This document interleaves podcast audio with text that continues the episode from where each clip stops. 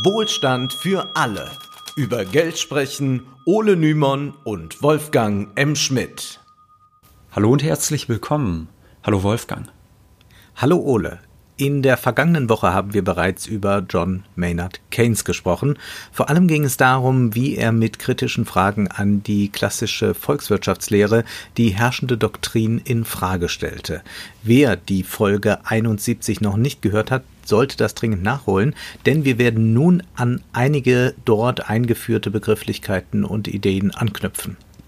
Keynes glaubte, das kann man wohl zur Wiederholung nochmal sagen, nicht an die Laissez-faire-Doktrin seiner Zeit. Er glaubte nicht an die Selbstheilungskraft des Marktes, insbesondere weil er davon ausging, dass sich nicht jede mikroökonomische Überlegung so einfach auf makroökonomische Zusammenhänge übertragen lässt.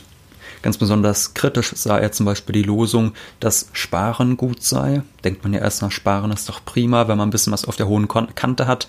Aber Keynes sagte eben nein, das ist eigentlich sehr problematisch, denn wenn die Arbeiter ihre Einkommen nicht konsumieren, sondern sparen, dann findet das geschaffene Angebot keine Nachfrage. Es kommt zu Stockungen und dann natürlich auch zu weniger Investitionen infolgedessen. Und damit sinken dann wiederum die Löhne, es steigen die Arbeitslosenzahlen und es wird eine Negativspirale in Gang gesetzt, die nur zu noch weniger Konsum, noch mehr Arbeitslosigkeit und so weiter führen kann. In der klassischen und neoklassischen Theorie waren solche Überlegungen lange unpopulär. Es galt das sogenannte Seische Theorem, das da lautet, jedes Angebot schafft sich seine Nachfrage selbst. Diese Theorie hatte in einer Zeit, in der die Reallöhne so niedrig waren, dass die Arbeiter nichts sparen konnten, sicherlich eine gewisse Überzeugungskraft. Aber mit zunehmendem Realeinkommen steigt eben auch die Sparquote und die von Keynes analysierte Kettenreaktion nimmt ihren Lauf, so dass es zu Gleichgewichten bei Arbeitslosigkeit kommen kann. Ob dieser Zustand dann überhaupt als makroökonomisches Gleichgewicht bezeichnet werden kann, das ist eine andere Frage, die wir jetzt nicht erörtern, erörtern wollen an dieser Stelle. Aber das Problem des Nachfragemangels, der zu ungewollter Arbeitslosigkeit führt, dieses Problem ruft einen Akteur auf den Plan, ähm, der vielen klassischen Ökonomen, die dieser Laissez-faire-Doktrin folgen, ein Dorn im Auge ist. Und zwar handelt es sich dabei natürlich um den Staat. Der Staat kann Investitionen tätigen und er kann natürlich die Nachfrage stützen. Aber auch sonst kann der Staat eingreifen, etwa im Bereich der Geldpolitik. Wir haben in der vergangenen Woche schon besprochen, wie Keynes den Zins erklärt, nämlich als Belohnung, damit die Bürger ihre Liquidität aufgeben. Das heißt, sie erhalten Zinsen dafür, dass sie ihr Geld nicht horten. Was jedoch, wenn die Zeiten unsicher sind und die Bürger Bargeld horten, etwa für den Fall, dass sie morgen arbeitslos werden, dann können sie nur mit hohen Zinsen dazu bewegt werden, ihr Geld in fest verzinsliche Wertpapiere anzulegen. Hohe Zinsen in der Krise, offenkundig unpraktisch. Denn wenn ein Unternehmen mit 3% Rendite rechnet, aber 5% Zinsen zahlen muss, dann wird es gar nicht erst investieren. Von daher muss der Staat, genauer muss die Zentralbank durch Offenmarktgeschäfte für eine Erhöhung der Geldmenge sorgen und damit auch das Zinsniveau drücken. Und das ist nur ein weiteres Beispiel dafür, wie der Staat Keynes zufolge Krisen entgegenwirken kann und auch dabei hilft, sie zu überwinden. Wir werden gleich noch mehr Ansatzpunkte für staatliche Interventionen nennen. Zuvor aber noch eine kleine Anmerkung. Manche werden sich vielleicht schon in der vergangenen Folge gefragt haben, wieso denn die Vergabe von Krediten für Investitionen von den Ersparnissen der Wirtschaftsobjekte abhängen soll. Immerhin haben wir in unserem Podcast schon oft erklärt, dass wir heutzutage ein Mindestreservesystem haben, bei dem Geld aus dem Nichts geschöpft wird. Da haben wir wohl Quatsch Nun, erzählt, Wolfgang. Na, nicht so ganz. Keynes allgemeine Theorie wurde in den 30er Jahren veröffentlicht und im vergangenen Jahrhundert gab es immer wieder Veränderungen in der Zentralbankpolitik auch in der Art und Weise, wie Geld geschöpft wurde. Von daher ist dieses Kreditverständnis, das auch als distributiv bezeichnet werden kann, von der damaligen Epoche abhängig. Auch wenn daran heute, mehr als 80 Jahre später, nicht mehr alles stimmt, wollen wir diese Gedanken dennoch nachvollziehen. Das wäre wahrscheinlich auch mal so ein Thema für zehn eigene Folgen, äh, was für verschiedene Ansätze von Zentralbankpolitik es im 20. Ja. Jahrhundert gab. Äh, da gab es ja immer wieder Versuche von Goldstandards, die dann wieder abgeschafft worden sind, dann wieder Versuche an Bretton Woods, äh, den Dollar ans Gold zu koppeln etc., was wieder nicht äh, geklappt hat. Also da gab es wirklich immer äh, ganz verschiedene Arten von Zentralbankpolitiken. Klar ist jedenfalls nach der Keynesischen Analyse, die Doktrin laissez-faire ist wenig hilfreich um einer wirklichen Wirtschaftskrise zu begegnen. Stattdessen soll der Staat aktiv werden. Und zwar nicht, weil Keynes das toll findet. Und Keynes gehört auch nicht, man muss dazu sagen, äh, unter damaligen Ökonomen gab es durchaus auch noch Sozialisten. Da gab es auch noch viele, die an die Möglichkeit einer Planwirtschaft glaubten, aber da gehörte Keynes gar nicht zu. Also er wollte nicht in die äh, Staatswirtschaft oder irgendwas, sondern er wollte den Kapitalismus tatsächlich retten. Er hielt den Marktmechanismus für äh, Planmechanismen überlegen und er will diesen Marktmechanismus, den kapitalistischen Mechanismus durch den Staat retten, auch wenn Neoliberale wie Hayek dem dann entgegengehalten haben, dass so ein Interventionsstaat immer in die Knechtschaft zu führen drohe. Und genau wegen dieser Uneinigkeit, gerade über die Rolle des Staates, wird Keynes oft als Hayeks Gegenspieler bezeichnet, obwohl sie sich beide als Liberale verstanden haben. Wir jedenfalls, das können wir hier mal festhalten, erachten Keynes Position als realistischer. In Episode 60 haben wir erklärt, wieso Staat und Markt eigentlich keine Gegner sind und ähnlich haben wir in Episode 29 argumentiert, als es um Klaus Dörres Landnahmetheorie ging. Der Kapitalismus braucht den Staat, etwa bei Infrastrukturprojekten, die sich einzelne Unternehmen nicht leisten können. Kein normales Unternehmen kann einfach mal Schienennetze aufbauen. Die sind teuer, das dauert sehr lange und dann muss man ja unendlich warten, bis sich die Investition amortisiert hat. Ein Staat hingegen, der kann das viel leichter tun. Von daher spielt der Staat im Kapitalismus eine systemstabilisierende Rolle. Das hat Keynes absolut richtig erkannt. Ja, und wahrscheinlich nicht nur das. Es gibt sogar einige Keynes-Interpreten, die behaupten, dass er gewissermaßen die Krise der letzten Jahrzehnte schon vorhergesehen habe. Wir haben schon oft darüber gesprochen, dass es in den westlichen Volkswirtschaften seit Jahrzehnten sinkende Wachstumsquoten gibt, weil es auch äh, durchaus gewisse Sättigungseffekte in der Wirtschaft gibt, was nicht heißt, dass es gar kein Wachstum mehr gäbe, aber das Wachstum hat sich halt verlangsamt und besonders hohes Wachstum ist stattdessen eher in den sogenannten Schwellenländern zu sehen. Einige Anhänger von Keynes meinen deshalb, dass er diese sogenannte säkulare Stagnation, wie es auch genannt wird, dass er die früh erkannt habe, auch wenn er ihr nicht diesen Namen gegeben hat. Und deshalb denken manche Keynes-Anhänger sogar, dass er so eine Art Krisentheoretiker des Kapitalismus sei. Denn er schreibt in seiner allgemeinen Theorie, Zitat, immer wenn wir das heutige Gleichgewicht durch erhöhte Investitionen sichern wollen, verschärfen wir nur das Problem der Sicherung des künftigen Gleichgewichts. Tatsächlich können wir heute erleben, dass diese Situation gewissermaßen wirklich eingetroffen ist. Wolfgang Streeck vertritt in gekaufte Zeit ja die These, dass die staatlichen Eingriffe der letzten Jahrzehnte die Krise nur immer weiter verschoben haben und heute sehen wir, dass die einst erfolgreichen Rezepte der Staaten, etwa Zinssenkungen, immer weniger positive Auswirkungen auf die Realwirtschaft haben, welche Ratschläge an die Wirtschaftspolitik sind es aber nun, die sich aus der Keyneschen Kritik der klassischen Lehre ableiten lassen? Gerhard Wilke formuliert in seiner Keynes-Einführung zwei Verbote und drei Gebote der an Keynes orientierten Wirtschaftspolitik.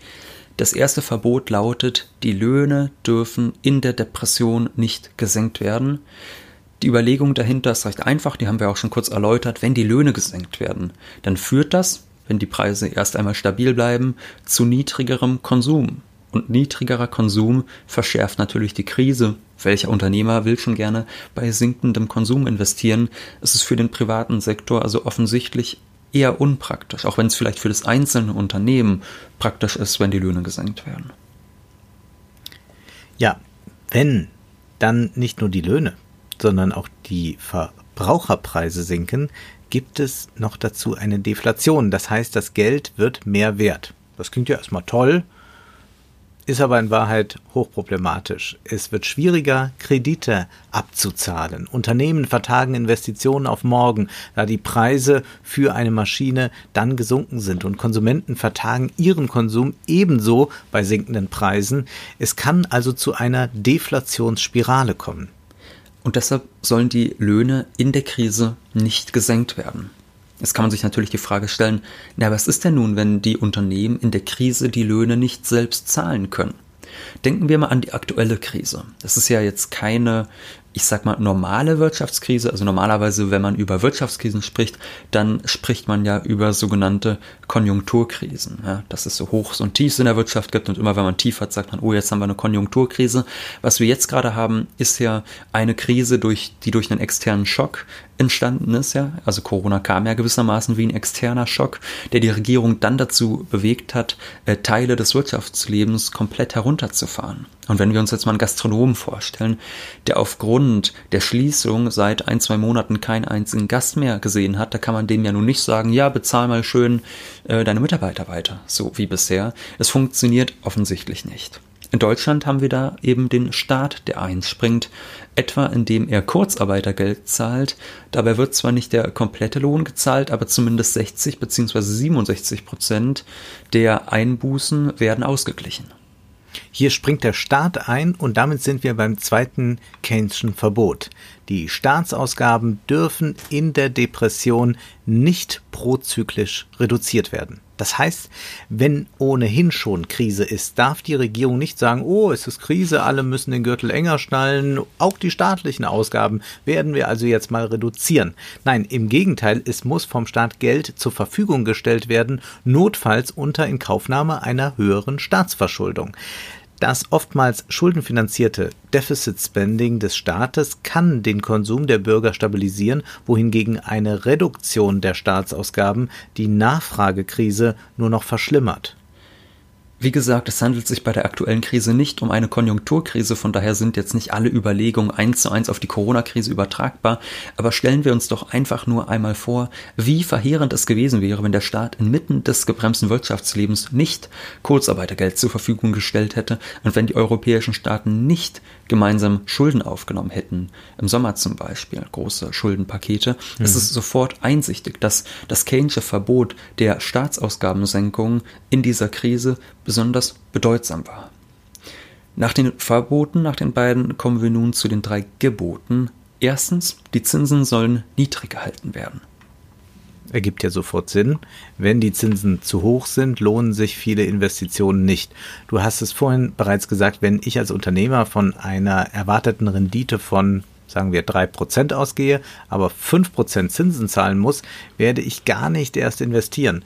Daher soll der Staat, in diesem Fall die Zentralbank, die Geldmenge und damit das Zinsniveau beeinflussen, so dass die Investitionen wieder angekurbelt werden. Keynes war aber auch klar, dass ein gesenktes Zinsniveau alleine nicht ausreichend ist. Das können wir seit Jahren sehen, dass die ständigen Zinssenkungen durch die EZB kaum Wachstum stimulieren. Und Keynes zweites Gebot lautet, staatliche Ausgaben sollen die Gesamtnachfrage stützen. Es ist ja letztlich nur äh, der logische Umkehrschluss aus dem Verbot, das wir eben ausgesprochen haben. Wir haben gesagt, Keynes will nicht, dass Staatsausgaben gekürzt werden und der Umkehrschluss lautet dann, nein, der Staat muss sogar mehr investieren. Er muss den entstandenen Nachfragemangel notfalls auch durch Verschuldung ähm, dem entgegenwirken und er soll investieren zum Beispiel in Infrastrukturprojekte. Interessant ist nun, dass es hier sogenannte Multiplikatoreffekte gibt. Das bedeutet, wenn der Staat einmal eine Milliarde investiert, dann sorgt das nicht bloß für eine einmalige Erhöhung des Nationaleinkommens um eine Milliarde Euro. Ganz einfaches Beispiel, wenn der Staat äh, ein Infrastrukturprojekt finanziert mit dieser Milliarde Euro und wir mhm. gehen von einer Konsumneigung beim Durchschnittsarbeiter von 80 Prozent aus, dann bedeutet das, dass 80 Prozent der ursprünglich investierten Summe wieder in den Geldkreislauf geraten und den Konsum dann weiter ankurbeln. Von diesen 80 Prozent werden wiederum 80 Prozent konsumiert. Der Einfachheit halber ignorieren wir hier mal die Steuern, um den Multiplikatoreffekt grundsätzlich verständlich zu machen. So kann eine einmal investierte Summe das Nationaleinkommen stärker mehren, als die ursprüngliche Summe vermuten lässt. Und je höher die Konsumneigung der Bürger, desto höher der Multiplikatoreffekt. Das heißt, wenn wenig gespart wird, ist der Multiplikator groß. Keynes ging davon aus, dass der Multiplikator im England der 30er Jahre bei 2,5 bis 3 lag. Hieße, äh, wenn man so einen Multiplikator hat, man investiert als Staat eine Milliarde, dann kommt es zu einer Mehrung des Nationaleinkommens von zweieinhalb bis drei Milliarden. Hm. Ein Gebot von Keynes fehlt aber noch, Wolfgang, und das lautet, die Konsumneigung soll durch Einkommensumverteilung von oben nach unten erhöht werden. Das ist nicht ganz selbsterklärend. In der vergangenen Folge haben wir bereits erklärt, dass Keynes eine Konsumfunktion aufstellt. Diese hängt ab vom verfügbaren Einkommen und der Konsumneigung. Das heißt, wie viel Prozent des Einkommens werden konsumiert? Keynes geht davon aus, dass die Ersparnis reicher Haushalte höher ist als die armer Haushalte, da arme Haushalte mehr konsumieren bzw. konsumieren müssen von dem, was sie haben. Sie haben ja nicht viel. Es ist völlig klar, dass Reiche, die 10.000 Euro im Monat bekommen, deutlich mehr sparen können als Menschen im Niedriglohnsektor. Wenn der Staat also die Ersparnis senken will, kann er dies durch steuerliche Umverteilung tun. Auch dadurch wird der Konsum gestärkt. Das wäre also die Forderung nach einem progressiven Steuersystem, das Reiche stärker besteuert als Arme. Da muss man ja auch sagen, ein solches System gibt es in den meisten modernen kapitalistischen Volkswirtschaften, auch wenn in vielen Ländern, zum Beispiel den USA oder Deutschland, das Steuersystem immer weniger progressiv, also immer ungerechter geworden ist. Auch darüber haben wir schon öfters gesprochen. Zum Beispiel in unserer Folge 33. Da ging es um Steuern in den USA und um Emmanuel äh, Gabriel Zygmann und Emmanuel Saez, die in ihrem Buch beschreiben, dass Superreiche mittlerweile in den USA weniger Steuern zahlen als normale Bürger. Der Triumph der Ungerechtigkeit heißt dieses Buch deshalb auch. Hier wurde also der von Keynes empfohlene Weg schon seit längerem verlassen, auch wenn in den USA vermehrt Stimmen aufgekommen sind. Denken wir an den Vorwahlkampf der Demokraten äh, mit Sanders und Warren, ähm, die das wieder ändern wollen. Nicht nur in Bezug auf Steuern ist der keynesianische Weg schon lange verlassen worden. Seit den 70er und 80er Jahren ist der Keynesianismus in eine Krise geraten, die die neoliberalen Vordenker wie Friedman und Hayek ausgenutzt haben. Zwischen 45 und den 70er Jahren sah das jedoch nicht danach aus. Die Keynesische Idee des Deficit Spending wurde zur antizyklischen Fiskalpolitik erweitert wie Keynes es forderte, wurde in der Krise investiert. Auch sieht diese Idee der antizyklischen Fiskalpolitik vor, dass in der Krise Steuern gesenkt werden, um den Konsum anzukurbeln. Im Boom soll dann das Gegenteil geschehen. Die Steuern können wieder erhöht werden und die Ausgaben gesenkt werden. So kann einerseits eine Überhitzung der Wirtschaft verhindert werden und es können so auch die aufgenommenen Schulden durch Steuereinnahmen äh, dann wieder zurückgezahlt werden oder zumindest in Teilen wieder zurückgezahlt werden. Es wird, glaube ich, relativ schnell klar, warum man da von antizyklischer Fiskalpolitik spricht, denn sie widersetzt sich immer dem Trend des Marktes. Also wenn der Markt schwächelt und äh, die Investitionen sinken, dann erhöht der Staat seine Ausgeben, Ausgaben und wenn die Unternehmen sich wieder fangen, dann können diese Ausgaben wieder gekürzt werden. In den vergangenen Jahrzehnten ist diese Idee etwas aus der Mode gekommen, kann man sagen. Immer wieder hieß es, der Staat soll seinen Haushalt konsolidieren. In Deutschland rühmt man sich ja dann mit der schwarzen Null. Doch jetzt in der Krise scheint der Keynesianismus zurückzukommen. Nicht nur, dass der deutsche Staat hohe Schulden aufgenommen hat, er hat auch versucht, durch die Senkung der Mehrwertsteuer den Konsum anzukurbeln. Auch wenn dieser Versuch, muss man sagen, eher kläglich gescheitert ist, könnte eine Rückkehr des Keynesianismus in die Wirtschaftspolitik also durchaus wahrscheinlich sein. Auch wenn man jetzt schon wieder, äh, die Kanzlerin hat dann ja auch wieder gesagt, dass ja zukünftige Investitionen leider nicht stattfinden können, äh, wegen der Schulden, die man aufgenommen hat. Von daher darf man dann gespannt sein, welches Paradigma sich da wirklich durchsetzt. Aber es könnte zumindest so kommen. Wir sind gespannt. Nicht nur die Wirtschaftspolitik wurde jedenfalls durch Keynes stark beeinflusst, sondern auch die ökonomische Theorie und insbesondere die universitäre Lehre, wenngleich in einer etwas bizarren Form. Tatsächlich hat man nämlich versucht, die Neoklassik so ein bisschen keynesianisch anzuhauchen. Also quasi die von Keynes kritisierten Annahmen wurden dann um seine Theorie und seine Kritik gewissermaßen ergänzt in der sogenannten neoklassischen Synthese. was nicht bedeutet, dass alle Schlussfolgerungen in diese Synthese integriert wurden. Keynes Stagnationstheorie oder seine Forderung nach Umverteilung, die blieb außen vor. Und man könnte sagen, dass seine Kritik vor allem dazu genutzt wurde, das alte Paradigma unangetastet zu lassen, auch wenn es ein wenig relativiert wurde. Gerhard Wilke schreibt dazu, die Normalität kapitalistischer Makroökonomien bestand für Keynes in der Abweichung vom Gleichgewicht, in der Instabilität zyklischer Schwankungen sowie in der Unterauslastung des Arbeitskräftepotenzials, also Arbeitslosigkeit.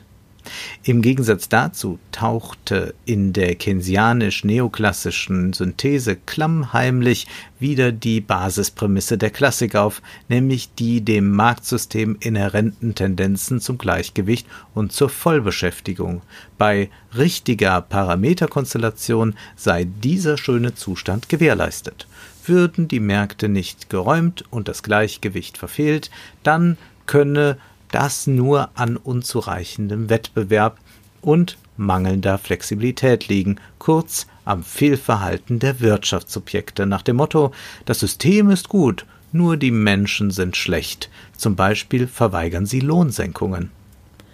Ja, eine an Keynes orientierte VWL die Lohnsenkung propagiert, das klingt nicht gerade nach einer gelungenen Synthese und Keynes vielleicht bedeutendste Schülerin, Joan Robinson, die bezeichnete damals die neoklassische Synthese daher auch als Bastard-Keynesianismus. Ja. Ist nicht so gut angekommen bei ihr. Man könnte sagen, die Wirtschaftspolitik wurde durch Keynes wirklich revolutioniert.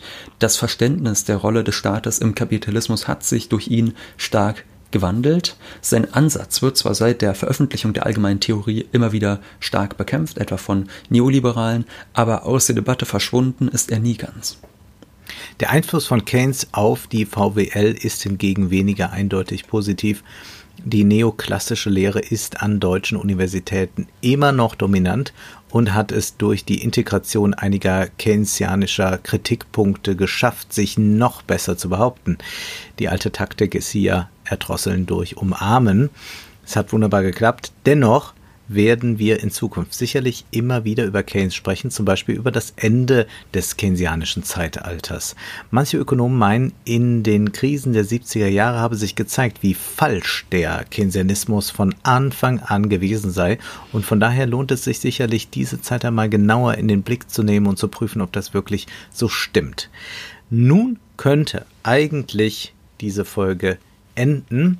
Aber weil ja Weihnachten ist, liebe Hörerinnen und Hörer, wollen wir einmal Danke sagen. Vielen Dank für die Treue, für die Unterstützung und in diesem Jahr sind die Abonnenten- und Zugriffszahlen deutlich nochmal gestiegen und das ermutigt uns sehr bei diesem Projekt, bei diesem Projekt dem neoliberalen Zeitgeist etwas entgegenzusetzen.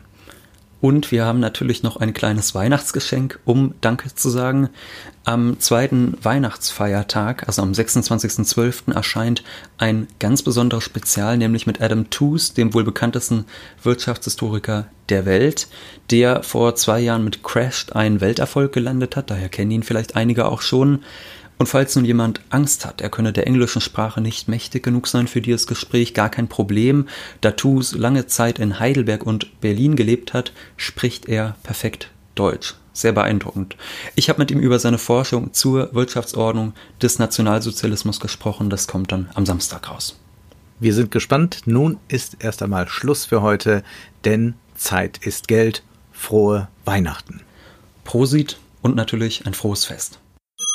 Das war Wohlstand für alle. Ihr könnt uns finanziell unterstützen über paypal.me-ole und Wolfgang oder über die in der Beschreibung angegebene Bankverbindung. Herzlichen Dank.